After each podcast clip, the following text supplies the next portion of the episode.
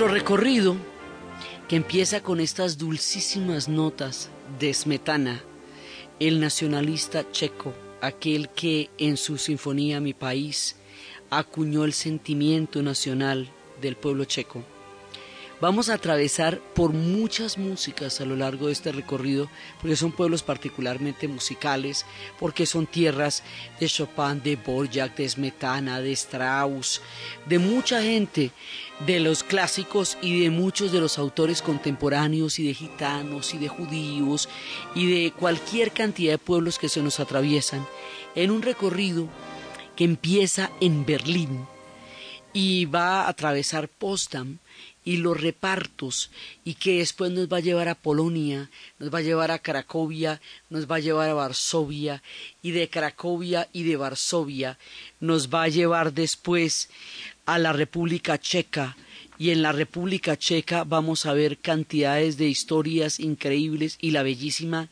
maravillosa Praga, la inconmensurablemente bella Praga y vamos a ver Chesky Krumlov en el medioevo y Carlo Vivari en, las, en la literatura y después nos vamos hacia Viena y después nos vamos a Budapest. Este especial cubre dos capítulos como mínimo porque, porque son muchos países donde realmente se forjó la historia contemporánea. O sea, la historia que más nos, eh, digamos que, que más nos toca surge en estos países. Entonces, la primera parte llegamos a Berlín. Y Berlín está esplendorosa. Duraron reconstruyéndola después del final de la Guerra Fría. Berlín queda totalmente pulverizada eh, después de la Segunda Guerra Mundial porque Stalingrado es la medida de Berlín. Por cada pared que cayó en Stalingrado caerá una pared en Berlín. Por cada ventana que cayó en Stalingrado caerá una ventana en Berlín. Por lo tanto, cuando llegamos a, cuando llegan el ejército rojo a Berlín, está completamente, la acaban, o sea, no queda piedra sobre piedra de Berlín. Entonces hay toda una etapa de reconstrucción de Berlín que después va a quedar dividida por el muro a partir del 61. Cuando caiga el muro de Berlín, cuando cayó el muro de Berlín en el 89, toda esa ciudad que había recordado los tiempos de la división, la van a desbaratar y van a armar otra. Y esa ciudad que estaban armando desde cuando cayó el muro de Berlín, ya la terminaron. Y es la Berlín que hay ahorita, que es absolutamente esplendorosa, fantástica, reconstruida con toda la isla de los museos y donde hay muchísimas postales que recuerdan la destrucción durante la guerra y el esplendor que hoy tiene Berlín y la isla de los museos y el Pérgamo y la imagen de Nefertiti que está allá, el busto de Nefertiti que está allá y todos los grandes descubrimientos arqueológicos de la antigüedad que en una gran medida se encuentran en Berlín porque muchísimos de los excavadores eran alemanes. Y encontramos una ciudad que todo el tiempo nos van a decir después de la reunificación, después de la reunificación, a lo largo del recorrido va a haber palabras que se repiten una y otra vez. Es una palabra es durante la Segunda Guerra Mundial. Otra palabra es durante la era comunista. Y otra palabra en Alemania es después de la reunificación o con la caída del muro. Quiere decir que las etapas más preponderantes del destino del siglo XX tuvieron lugar en estos países. Entonces, lo primero que nos pasa con la categoría de Europa del Este es que la categoría de Europa del Este no es una situación geográfica porque la verdad es que estos pueblos quedan en el corazón de Europa, quedan en la mitad, no quedan al este de nada, quedan al este de la Unión Soviética, digamos, de la de quedan en el reparto. O sea, dividieron el mundo entre el este y oeste a partir de las conferencias de Yalta y de Potsdam. Y a esta zona que va a quedar bajo la dominación soviética, la van a, la van a poner el nombre de Europa del Este. Pero en realidad están en el centro, en el corazón, porque la palabra no es geográfica, es política. Porque aquí es donde se van a dar las más grandes divisiones en Europa. Entonces, Berlín es el epicentro de todos los grandes conflictos y de todas las divisiones y también de las grandes soluciones, porque es efectivamente con la reunificación alemana que es posible la Unión Europea y que es posible, digamos, el, el, futuro de una Europa que no estuviera dividida, porque con Alemania dividida y Berlín dividido, pues eso no se podía hacer absolutamente nada. Eran dos bloques históricos irreconciliables enfrentados entre sí, con un pueblo roto por la mitad, por un muro que se armó en un solo día. Entonces, pues así, así no se podía hacer absolutamente nada. Pero entonces resulta que en, Berlín hay una serie de íconos que van a estar referidos una y otra vez. Los tres anillos del ángel que está en el corazón de Berlín, el ángel de la victoria, que representan la lo, que, lo que van a significar las batallas que hicieron posible el surgimiento del Estado alemán. O sea, la uno que es la batalla contra Dinamarca, otro la batalla contra Austria y otro la batalla contra Francia. Esos tres anillos van a determinar el nacimiento de Alemania en 1878 y todo el viaje nos vamos a referir a ellos porque siempre están en nuestro paisaje. Otro punto es el muro, con la caída del muro de Berlín y el final de la Guerra Fría. Y otro punto es en la salida de Berlín hay un sitio que en el camino de Potsdam. En Potsdam hay una mesa. En esa mesa de Potsdam se repartieron el mundo. En la conferencia de Potsdam ya había habido un enterán Luego había habido uno en Yalta y luego se dio la conferencia de Potsdam. Esa conferencia de Potsdam, ya en 1945, ya no es con los tres grandes que hicieron la guerra, que eran Churchill, Stalin y Roosevelt, eh, que habían, eran los que habían estado aliados durante la Segunda Guerra Mundial contra los nazis, sino que ya es con personajes diferentes. Recordemos que Churchill perdió las elecciones, el hombre que los iba a llevar a la victoria no iba a ser el que los llevaría a la paz.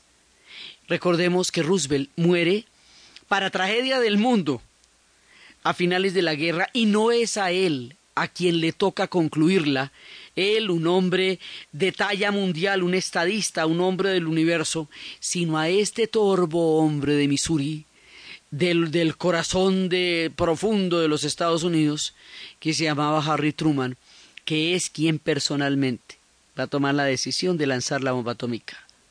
Y el otro es Stalin. Entonces, Adler va a reemplazar a Churchill después de las elecciones. Truman va a reemplazar a Roosevelt después de las elecciones. Y Stalin es el único de los antiguos aliados que va a la conferencia de Potsdam. En la conferencia de Potsdam queda claro que el mundo se va a dividir en dos zonas estratégicas. Una bajo el mando de la Unión Soviética, que son todos los territorios que la Unión Soviética había ido liberando de los nazis desde que los derrotaron en Stalingrado y en Kursk. Y decimos liberando porque literalmente sacaron a los nazis de ciudad por ciudad, pueblo por pueblo, carretera por carretera, esquina por esquina, hasta llegar a Berlín. Entonces todos esos territorios fueron liberados por Rusia, por la Unión Soviética, quien exigía la mitad del mundo por el tamaño de su sufrimiento durante la Segunda Guerra Mundial, por los 27 millones de muertos, de los, segundos de los 50 que cayeron. La otra zona está en manos de los ingleses, de los británicos y de los Estados Unidos, que para efectos prácticos está en manos de Estados Unidos porque es el segundo, el, gran vencedor de la Segunda Guerra Mundial. Y porque durante la conferencia de Potsdam recibe el anuncio de que la bomba atómica, el experimento de la bomba atómica ha triunfado, el bebé ha nacido bien, motivo por el cual va a negociar con toda dureza. Esta conferencia que se da en esta mesa roja con las tres banderas llenas de sillos de asesores, tapete rojo, casita en, en un determinado punto de las afueras de Berlín, en Alemania, va a dar un reparto que cuando uno lo ve ahí y ve las, las, fotografías de los tres grandes y las banderas y todo como está, le parece emocionante, porque está en un lugar donde se repartieron el mundo. No dice ni qué cosa, qué decisiones tan absolutamente increíbles las que se tomaron acá. Pero cuando arranca por Europa del Este, lo que llaman, cuando empieza por Polonia, que la República Checa, que fue durante mucho tiempo Checoslovaquia, y cuando pasa a Hungría, se da cuenta de las consecuencias absolutamente dramáticas de un reparto. Un reparto significa que otras personas que estaban a miles de kilómetros de su casa, decidieron la vida suya y decidieron cómo va a vivir usted, de qué manera, en qué tiene que creer, cómo tiene que morir, deciden todo por usted sin que usted tenga la más mínima posibilidad de decir esta boca es mía. Igual como se repartieron África en la conferencia de Berlín cuando estamos viendo la serie, se reparten el mundo en Potsdam como una forma de, entronizar la victoria y de limitar las áreas de influencia. Y esto va a determinar el destino de lo que llamamos Europa del Este, es decir, Polonia, Checoslovaquia, que en ese momento surge, Bulgaria, Rumania, Hungría, todo eso va a quedar al este. Quiere decir que queda bajo el mando de la Unión Soviética, son tierras de eslavos, todas menos Rumania, que son pueblos latinos, todas menos Hungría, que son pueblos magiares. Pero los rusos, checos, eslovacos, polacos, eh, todos ellos sí son eslavos, eslavos de diferentes partes, pero todos son eslavos. Entonces, cuando uno ve las consecuencias de un reparto, se da cuenta que es uno de los actos más agresivos que se pueden hacer en la geopolítica, repartirse los pueblos sin consultarlos. Y a estos pueblos ya se los habían repartido antes. Checoslovaquia fue sacrificada como una bandeja de carne para el tigre dentro de la política de apaciguamiento. Le entregaron el mapa a Hitler para ver si de esa manera lo contenían y no venía hacia Occidente. Polonia fue repartida entre la Unión Soviética y Alemania antes de que empezara la guerra. O sea, países que ya habían sido repartidos a su vez Ahora vuelven y lo reparten. Sí, ya disolvieron los antiguos imperios y todo. Entonces, la suerte de esta gente se definió en esa mesita. en esa mesa así elegante, todo el mundo en conversaciones, decidieron las cosas más terribles y más trascendentales sobre el mundo que veríamos en el resto del recorrido. Entonces salimos de la esplendorosa Berlín, maravillosa como está, con la cantidad de billete que le metieron después de la reunificación, con el sueño de esa Alemania unida, con la división todavía viva de los alemanes del este y de los alemanes del oeste, que aún se, eh, se malentienden considerándose los alemanes del oeste, alemanes ricos que están pagando todavía la reunificación, y los alemanes del este, pueblos anexados, cuya vida y cuya historia cambió por completo y se tienen que adaptar al mundo como el mundo es ahora. Probablemente la siguiente generación, porque los chicos que hoy tienen 20 años vivieron la pura transición, probablemente los hijos de ellos, de los chicos que hoy tienen 20 años, 22 años, que cumplió la reunificación alemana, van a tener hijos para quienes la división de Alemania sea un chisme lejano. Esos niños de la segunda generación, esos son alemanes. Pero todavía hay una división clara cultural entre los alemanes del este y los alemanes del oeste. Y todavía hay una sensación de parientes pobres y parientes ricos que incomoda socialmente. Y en la mitad de Berlín, un gigantesco monumento al holocausto con unas losas de piedra que semejan los cementerios judíos, puestas de manera tal que parecen laberintos que oprimen el corazón y en todo el centro de Berlín recuerdan permanentemente las historias tan bravas que han ocurrido y particularmente la del holocausto que va a estar recurrente en a lo largo de este, de este viaje porque pues por esas zonas fue que pasó. Entonces, saliendo de Berlín vamos a Potsdam y en Potsdam nos encontramos con esta dramática división cuyas consecuencias tendremos la posibilidad de ver paso a paso a través de este recorrido y después vamos a pasar por el puente de los espías. Y el puente de los espías es exactamente el puente donde terminaba la Alemania federal y empezaba la RDA y en ese puente era que intercambiaban los espías. De cada lado del puente salían los espías que iban a canjear. Cualquiera podía morir en ese intercambio porque le podían disparar de uno o de otro lado. Y los espías se volvieron, digamos, como un elemento de canje en esa época en donde la Guerra Fría se alimentaba de todo el espionaje, de la capacidad de robar secretos militares, de la capacidad de hacer que los otros pueblos formaran parte de la Guerra Fría, polarizando sus conflictos, pero en el caso de Alemania era el corazón del espionaje mundial, de los espías del MI5, del MI6, los espías de la CIA y los espías de la KGB, que cuando llegaban a algún acuerdo, en este lugar hoy turístico se vivía una de las escenas más tensas que se podía vivir en la época de la Guerra Fría, el intercambio de espías.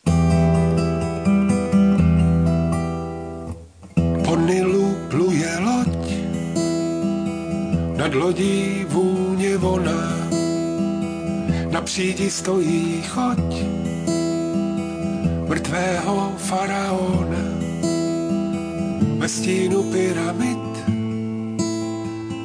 po břehu běhá lid a smutek otroků se nedá zastavit a v řece zapomnění, co bylo, to už není. Valí se ke kaskádám, voda jež do tmy padá. Po Nilu plují lodě, my na té kalné vodě. Plyneme zvolna s nimi, dlouhými staletími.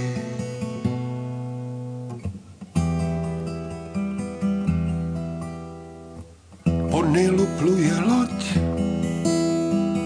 má jméno Cleopatra. Allí, en ese puente, se intercambiaban espías checos, húngaros, búlgaros, alemanes, ingleses, estadounidenses, espías de todas partes de la Guerra Fría, de la cortina de hierro, de este punto que había dicho Churchill, pero la frase se le atribuye a otra gente, pero la dijo Churchill, que estaba tan misterioso Stalin que parecería que se hubiera tendido un telón de acero, sí, desde Vilna hasta Trieste, que atravesaba toda la, todo el este, que llamaban la cortina de hierro. Entonces toda la gente que estaba en la cortina de hierro, todos estos, húngaros, polacos, alemanes, todos, eran sujetos a este juego de espías peligroso y macabro que John Le Carré va a, tratar magistralmente en la trilogía de El Topo, Honorable Colegial y la gente de Smiley. Una, eh, además del espía que llegó del frío, en donde precisamente en este puente era donde se daba ese intercambio entonces, de ese tenso puente y de una Alemania esplendorosa que hoy por hoy vuelve y decide el destino de Europa de una manera diferente por la vía del euro. Porque en la medida en que Francia y Alemania son el corazón del proyecto económico de la Unión Europea y que Alemania logra un nivel de vida y una recuperación económica tan asombrosa tanto en la posguerra como en la posreunificación, es ella la que manda la parada. Y digamos, a lo bien, la reconstrucción de Europa, de la zona euro, a lo bien decimos porque la penalidad más grande que se le ha puesto después de Versalles era la reconstrucción de Europa después de la Primera Guerra Mundial, cuando más hoyeta estaba, cuando más pobre estaba. Ahora que está en una situación económica bastante ventajosa, paga la mitad de la reconstrucción de Europa, digamos, de la zona euro, a través de las decisiones de la moneda euro, a través de los rescates de los bancos y a través de las medidas económicas. Entonces, pues hay una mezcla de, de la maravilla de lo que es esa Alemania hoy día tan esplendorosa y de la eh, determinante capacidad de influir en los destinos del resto de Europa a través de las decisiones que se tomen en este momento con el euro en las diferentes sociedades, en Grecia, en España, en Italia.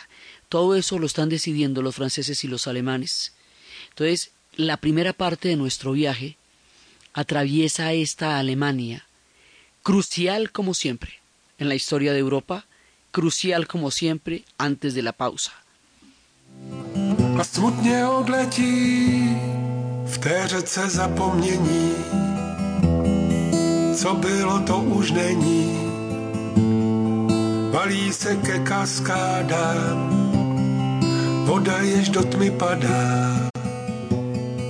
Po Nilu plují lodě, my na té kalné vodě plyneme zvolna s nimi, dlouhými staletími.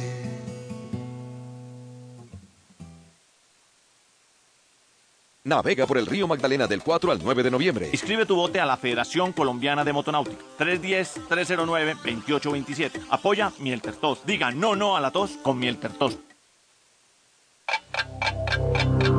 En Caracol Radio. Son las 11 de la mañana y 31 minutos. Es un fitoterapéutico. No exceder su consumo. Leer indicaciones y contraindicaciones en la etiqueta. Si los síntomas persisten, consulte a su médico. ¿Punto naturista? Gracias. ¿Qué tiene para el estreñimiento? Digestar. Digestar es acción laxante, suave, blanda y placentera. Digestar cápsulas forte, digestar fibra y digestar jalea. Una presentación para cada necesidad. Digestar no contiene estimulantes químicos, no produce cólicos y no irrita el intestino. Digestar Acción laxante, suave, blanda y placentera.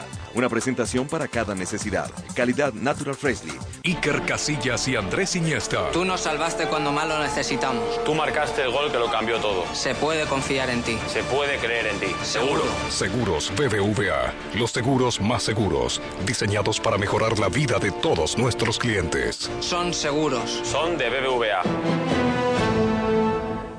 Prueba Manuelita Light con extracto de stevia. Con solo la mitad, disfruta de la misma dulzura y reduce el consumo de calorías. Manuelita, dulces momentos siempre. ¿Ha sentido dolor y ardor en el esófago? Sensación quemante al recostarse náuseas después de comer.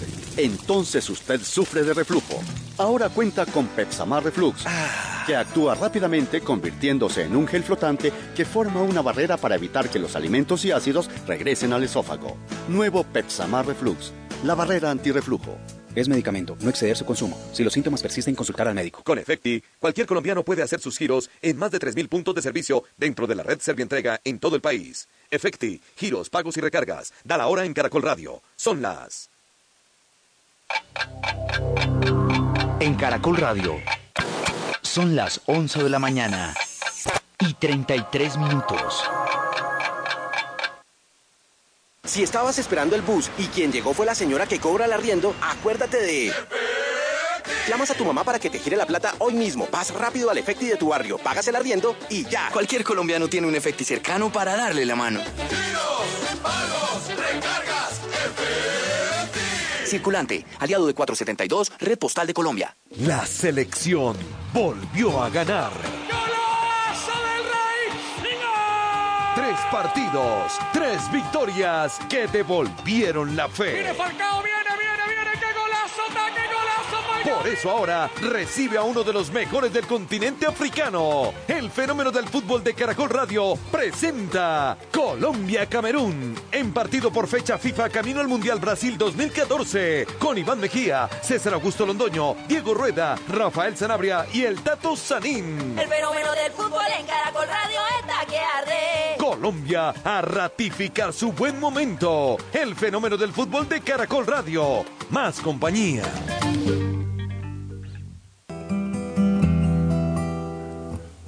Tvářích stéká pot, s ním barvy líčidel.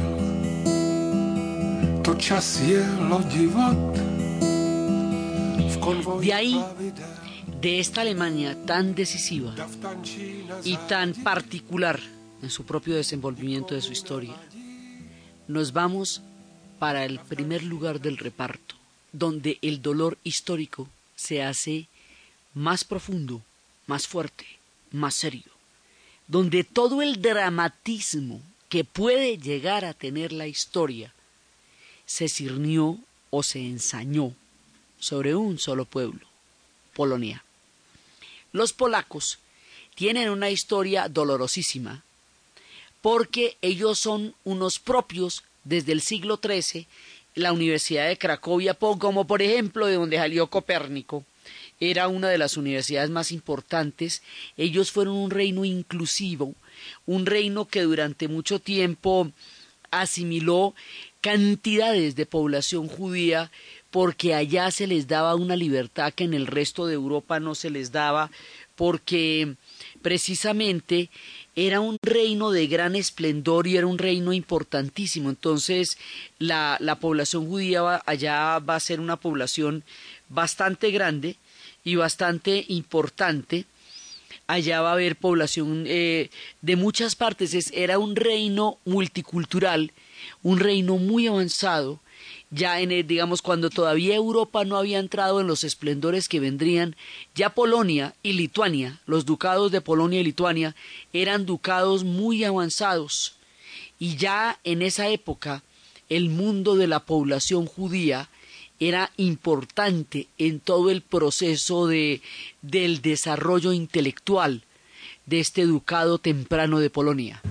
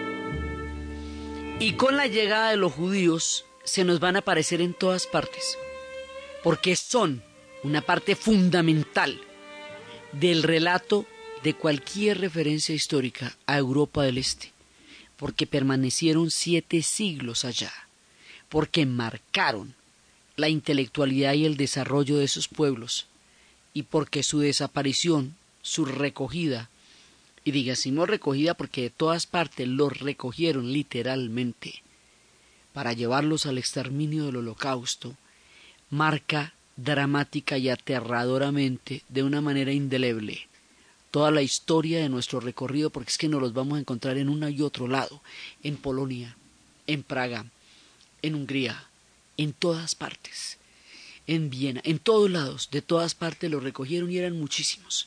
Pero esta Polonia, porque ya después nos ocuparemos de ellos en particular, esta Polonia, que era un ducado tan importante y que con Lituania tenían una llavería histórica de lo más interesante, va a ser una Polonia floreciente hasta cuando los países que la rodean o los reinos o los imperios que la rodean se van a convertir en imperios poderosos e importantes. En el siglo XIX, entre desde antes, desde la época de Catalina la Grande, entre Austria, Prusia y Rusia, se van a repartir Polonia. La van a disolver como Estado Nacional, la van a convertir en pedazos de territorio, le van a prohibir su identidad, la van a convertir en un fantasma. Y Polonia luchará desesperadamente por volver a ser Polonia, la que fue desde el siglo XIII, con una memoria y una fuerza histórica invencible. Y en los días más asiagos de la repartición, y en los tiempos en que ella no existía, pero su corazón latía a un ritmo invencible. Solo dos personajes hacían posible que Polonia todavía tuviera una esperanza. La música de Chopin y la Virgen de Częstochowa. La Virgen Morena de Częstochowa era aquella que durante tanto tiempo y en la actualidad anima a los polacos para seguir luchando y para seguir creyendo, porque todo lo humano les había fallado, así que solo lo sobrenatural habría de ayudarlos en los días más duros. Y así, la música de Chopin y esta Virgen, que siempre los ha bendecido, eran los estandartes de una nación rota, que soñaba desde siempre con volver a la luz, cosa que va a ocurrir solamente desde hasta 1918, después de terminada la Primera Guerra Mundial. Pero durante estos 150 años, durante este tiempo tan asiago, solo Chopin latía en su corazón.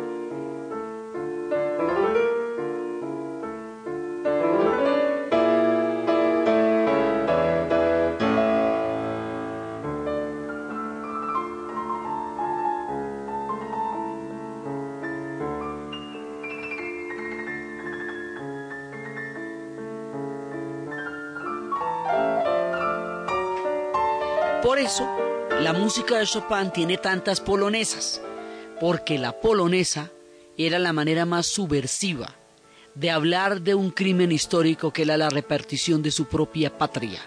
Por eso en Varsovia hay un museo dedicado a Chopin, totalmente interactivo, encima de una montaña de piedra, y hay una iglesia con un Cristo afuera que tiene encima la cruz, y dentro de esa iglesia está enterrado el corazón de Chopin. Y hay un parque monumento grandísimo con una escultura de una mano que tiene encima un piano y que tiene a Chopin y que es un punto de reflexión y de encuentro con la vida.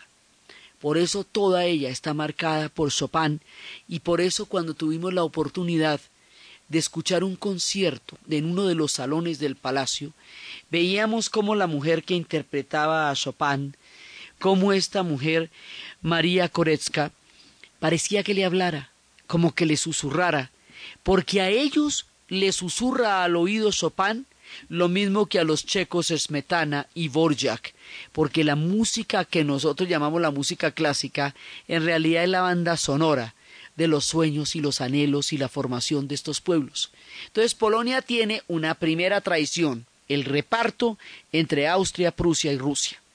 Después, Polonia existe después de la Primera Guerra Mundial, pero antecitos de la Segunda Guerra Mundial, cuando Hitler va a invadir Polonia, hace un trato secreto con Stalin, que es el famoso tratado eh, germano soviético, en el cual le propone a Stalin que negocien el que Hitler invada Polonia y se asegure de que eh, Rusia no lo impida. La Unión Soviética pacta un pedazo de Polonia y Lituania, Letonia y Estonia, las repúblicas bálticas que tienen lo suyo, a cambio de no interferir en esta invasión de Hitler a Polonia. La invasión de Hitler a Polonia, como lo sabemos, es lo que da comienzo a la Segunda Guerra Mundial. En Ganst, en los astilleros, allá en esa ciudad del norte, se disparan los primeros tiros de la guerra, y ese primero de septiembre de 1939 marca el comienzo del abismo, del mundo en la tormenta más espantosa que ha sacudido la memoria bélica del presente. Entonces, Polonia es atacada, Varsovia es atacada, primero que todo es atacada, y salen las divisiones de caballos a tratar de, de tapar los tanques, a atajar los tanques, las divisiones blindadas y los aplastan. Un millón novecientos mil polacos vivían en Varsovia el día que Alemania atacó y que Inglaterra a las once de la mañana le declaró la guerra a Alemania, iniciando así la Segunda Guerra Mundial. Para 1944, ya cuando la guerra terminaba y los soviéticos se acercaban y estaban al otro lado del Vístula, en ese momento la gente de Varsovia va a iniciar una sublevación que se conoce con el nombre de la sublevación de Varsovia y que tiene su propio museo, el Museo de la Sublevación. Allí, en esa sublevación de Varsovia, se van a levantar contra los alemanes de la manera más brava del mundo. Y en esa sublevación Hitler como Varsovia y Polonia nunca colaboraron en ningún sentido para nada, sino que fueron invadidos y siempre tenían esta ancla con esta P que significa Polska luchando, castigó la rebeldía de la ciudad, mandándola a bombardear y dinamitar, de manera que quedó completamente destruida, y de los novecientos mil que sobrevivían, después de un millón que habían muerto, van a quedar mil personas, después de la rebelión de Varsovia y no queda nada de nada. Piedra sobre piedra va a quedar completamente destruida. Y el pintor de Cortes de 1700, Canaletto, había pintado con mucho detalle. Eh, él era veneciano, pero va a pintar muchas ciudades en su tiempo, era un pintor de corte. Va a hacer 22 cuadros de Varsovia. Esos cuadros de Varsovia van a servir después para la reconstrucción literal de toda la ciudad a partir de los cuadros de Canaletto, de manera tal que se pueden ver superficies de vidrios sobrepuestos unos sobre otros, con las pinturas de, de Canaletto en la parte de arriba y enfrente la ciudad reconstruida literalmente con los trazos. Le enseñaron a la gente a pintar y según la memoria de la pintura de la gente, reconstruyeron las casas y las casas tienen unos pequeños retratos de cómo quedó ese pedazo durante la sublevación de Varsovia. Y esto les da a ellos una trágica conciencia, una profunda huella psíquica, que a la vez es una, una impronta de, de rebeldía, porque ellos no se rindieron. O sea, se les pasó, el mundo les pasó por encima, pero ellos no se rindieron. Ya habían vivido el gueto de Varsovia ya habían vivido la recolección terrible de los judíos y ya habían vivido la mancha degradante en el territorio del campo de concentración de Auschwitz y Birkenau, que queda a una hora y media de Cracovia. Ya habían vivido el horror de los horrores. La película del pianista se desarrolla en Varsovia. Y en Varsovia no quedó nada. Y hoy por hoy es hermosísima, esplendorosa, preciosa. Tiene huellas durísimas donde quiera que hay placas y flores u ejecuciones en masa. Y hay placas y flores en muchas partes donde mataron de a treinta mil personas. Y allí, en esos lugares, hay toda una memoria y está el monumento del niño soldado, con una ropa de hombre grande donde la gente le pone flores. A la memoria de una tragedia impresionante, descrita de una manera vivencial en un museo, la gente de Varsovia vive diariamente en una ciudad preciosa, preciosa, llena de pastelitos, con unas obras de arte absolutamente increíbles, con una música maravillosa y un pueblo fraterno, alegre, a pesar de las durísimas pruebas de la historia, que le abre a uno los brazos cuando camina por el corazón del dolor, la reconstrucción y la esperanza, porque finalmente los polacos, después de lucharla con todos los hierros, terminaron teniendo su Polonia como la quieren porque después de la Segunda Guerra Mundial ellos quedan repartidos en la mesa de Potsdam del lado de la Unión Soviética y la Unión Soviética impone sobre Polonia un dominio que los polacos no querían en contra de la fe católica, en contra de su anhelo de Estado independiente, cuando se dan cuenta no tuvieron chance, los polacos tenían un gobierno en el exilio en Londres, y siendo Londres la sede del gobierno en el exilio, aceptó en la conferencia de Potsdam que Polonia quedara en manos de Stalin. Así que la volvieron a repartir otra vez antes de la guerra y después de la guerra. Y queda en manos de la Unión Soviética y le toca aguantarse 48 años del régimen soviético contra toda su voluntad porque los polacos lo que querían era ser libres y por eso tenían su gobierno en el exilio y van a luchar y es por eso que cuando es elegido Juan Pablo II y va a Polonia, su sola presencia va a activar la resistencia católica que junto con la huelga de los astilleros de solidaridad en Gansk de Lech Wałęsa van a empezar el comienzo del fin de la cortina de hierro, porque las, primeras manifestaciones van a ser en el 81 en Polonia, aquejadas, después acalladas por un golpe de Estado y luego imparables en el momento en que Hungría abre las alambradas y empieza a caer la cortina de hierro en el 89. Pero todo empieza en Polonia y Lech Wałęsa dice que él fue inspirado por la Virgen de Częstochowa como un instrumento que la Virgen utilizó para acabar con la era del comunismo en Polonia. Entonces, este pueblo, víctima de mil traiciones y de mil repartos, finalmente tiene su Polonia que quiere, después de avatares terribles que ni, siquiera nosotros, que hemos tenido dolores grandes, podemos remotamente imaginar lo que Polonia ha vivido.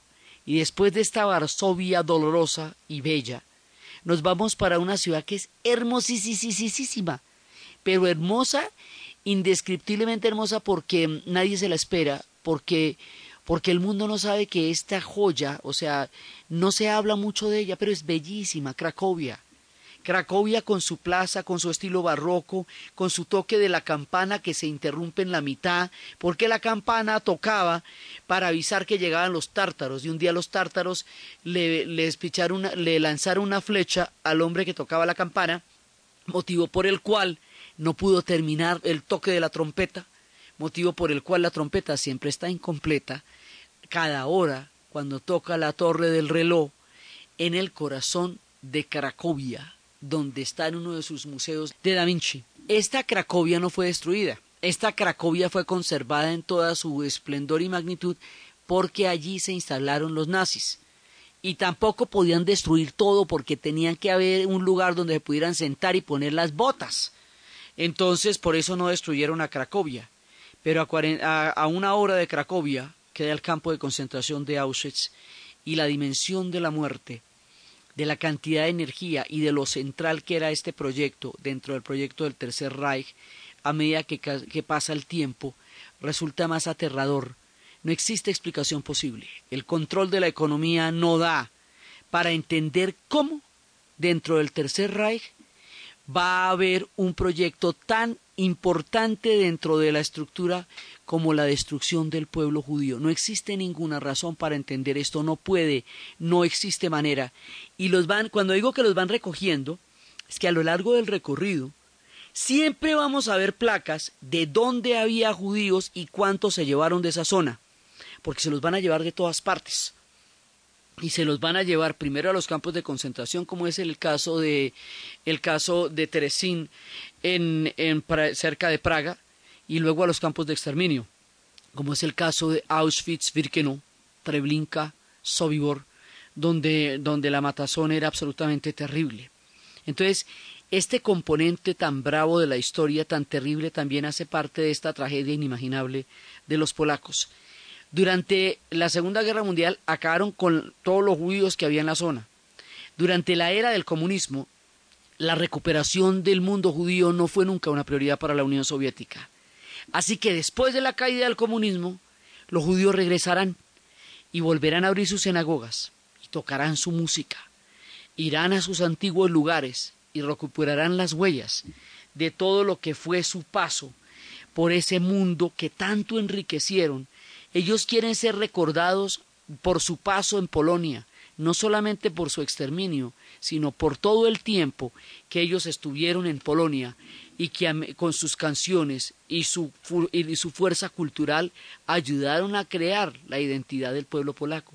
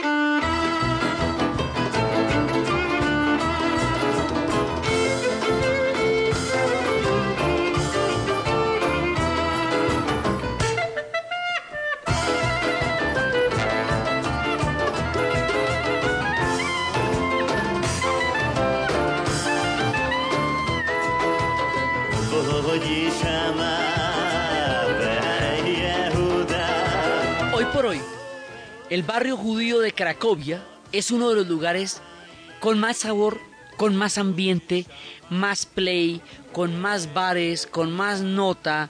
Eh, digamos que es, un sitio pintoresco, atractivo, vital de lo que antes fue el corazón de la tragedia y gente de todas partes del mundo eh, judío van allá a hacer la peregrinación y a conocer y por allá al otro lado está el lugar de donde se filmó la fábrica de la lista de Schindler. Y es parte, digamos, del turismo aterrador de Europa del Este, mostrar no solamente la dramática realidad que vivieron, sino los escenarios con los que se recrea el horror que ellos vivieron. Así que en la zona judía, donde están los restaurantes y donde están las placitas, al final hay una fachada y esa fachada era justamente donde se filmó la lista de Schindler, que es parte del tour del mundo judío. Cracovia tiene mucho jazz, porque el jazz en toda Europa del Este es resistencia. Cracovia tiene mucha música en la noche. Cracovia no duerme. Cracovia rumbea. Cracovia tiene una cantidad de centros comerciales, eh, tiene, digamos, como muchísimos almacenes, eh, tiene, tiene librerías, música, comercio, eh, conciertos, música en las calles, una ciudad viva, vibrante, llena de sabor, llena de, llena de una, de una, de una especie de aliño que la hace particularmente sabrosa, atractiva, hermosa, vibrante, maravillosa, llena de barecitos donde se toca jazz excelente, llena de música.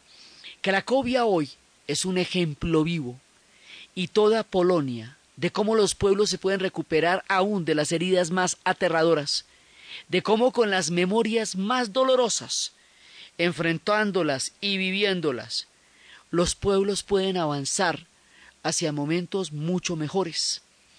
Aquí, cuando nosotros llegamos a Polonia, ya no estamos en la zona euro. Ellos tienen otra moneda que se llama el slot. Los checos van a tener la corona, los húngaros el florent. Son parte de la Unión Europea, pero no son zona euro.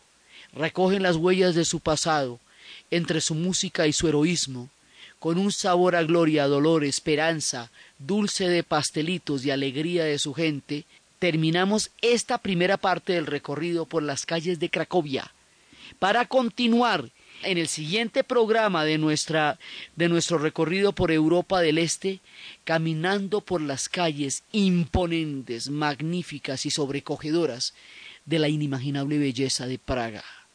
Camino hacia el mundo fascinante de los checos.